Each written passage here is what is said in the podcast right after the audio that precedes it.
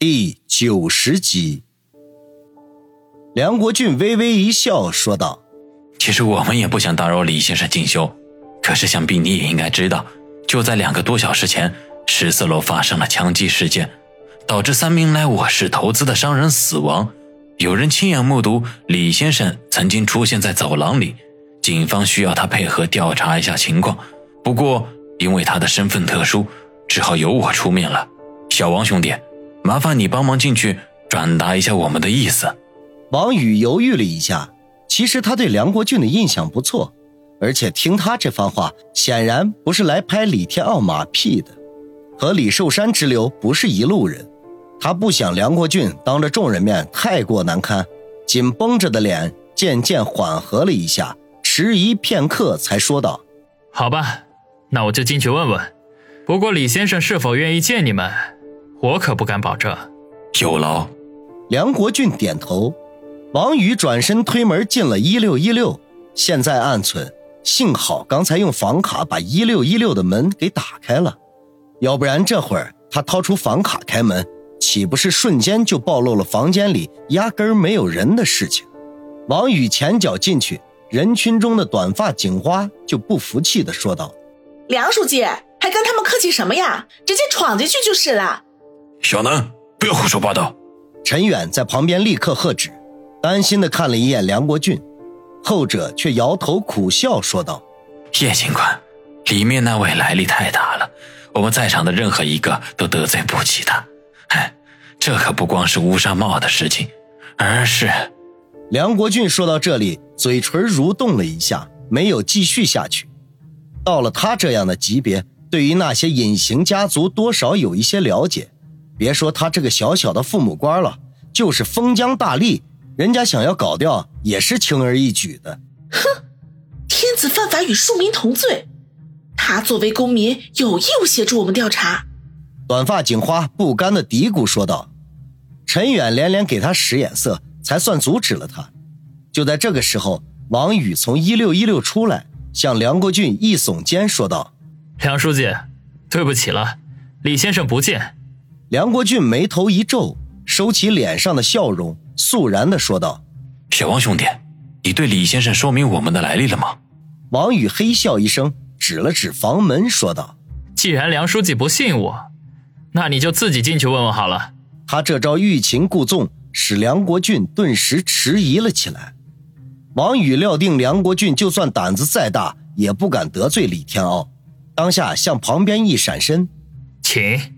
梁国俊的脸色瞬间变得难看无比，正如他刚才对叶小楠说的，就算是封疆大吏，也不敢得罪李天傲。那可不仅仅是丢乌纱帽那么简单。如果李家真要为难他，恐怕普天之下都无容身之地。犹豫再三，他终于还是打消了亲自询问的念头，讪讪地说道：“既然李先生在休息，那我们只好告退了。不过，希望李先生休息好的时候。”给我们一些时间，对之前发生的事情做些了解。他此言一出，身后众人均是露出了失望之色。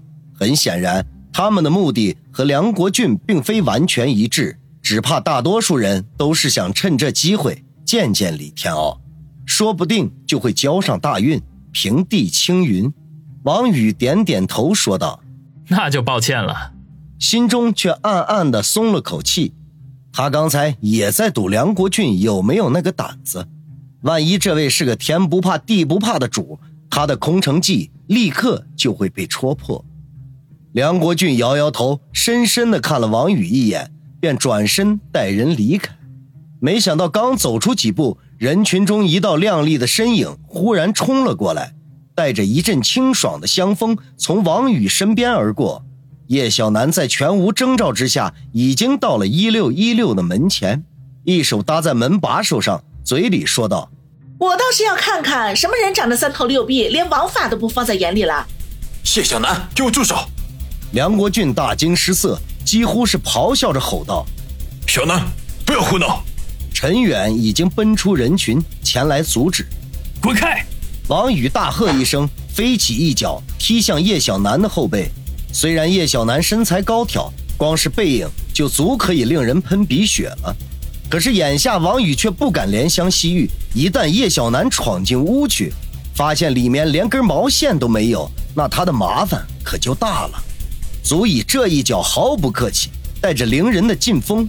叶小楠也不是吃素的，不等王宇的腿踢到，身形已经矮下去了半截。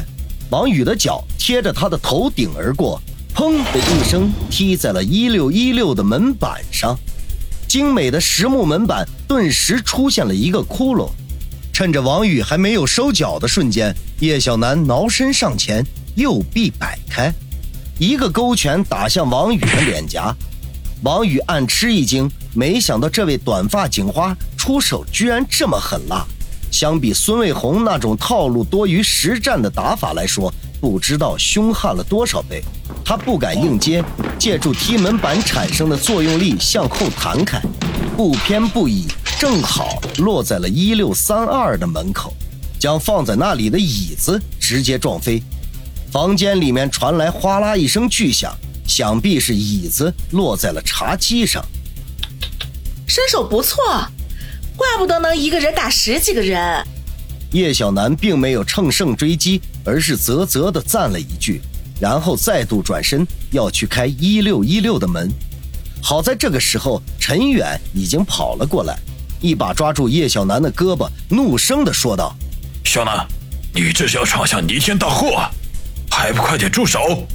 陈远前来阻止，叶小楠没有反抗，而是疑惑地看了看一六一六室的房门，似乎想要说什么，却被陈远的一个眼神给制止了。陈远向站在一六三二门里的王宇意味深长地看了一眼，便拖着叶小楠返回到人群中。王宇吐了口气，返回到走廊上，心中暗叹：刚才好险，幸亏陈远及时阻止。听到短发警花刚才的那句话，似乎对我很了解。对了，上次被人砸车住院的时候，听思思说是有个女警出现，难道就是她？有这样的身手，他绝对不是普通的警察。王宇心中沉吟，目送梁国俊一行人走进电梯，正要松口气的说，叶小楠忽然又从电梯里跑了出来，然后冲着电梯里面大声的说道。梁书记，您放心，我保证完成任务，绝对不会再胡闹了。说完，迈着标准的正方步向王宇走来。操，什么情况？王宇暗骂，目光阴冷地盯着走过来的叶小楠。还真别说，这美女警花该细的地方细，该胖的地方胖。这款款走来，竟然有种 T 台模特的感觉。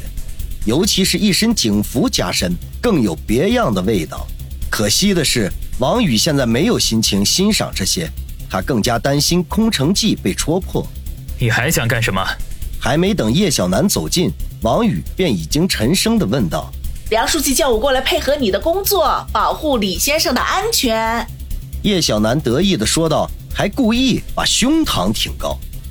王宇哼了一声，心说：“你胸大也不用这么显摆吧？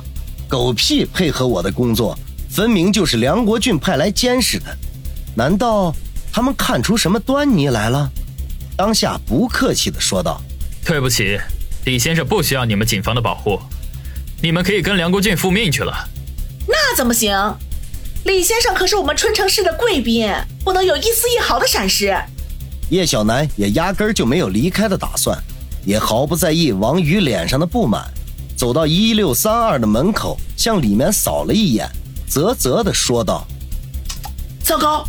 茶几碎掉了，我得通知酒店的工作人员过来换一个新的。哦，对了，还有幺六幺六的房门破了这么一个窟窿，李先生肯定住的不舒服呀。哎呀，也得赶紧换掉。幸好这是五星级的酒店，换掉这些东西并不麻烦。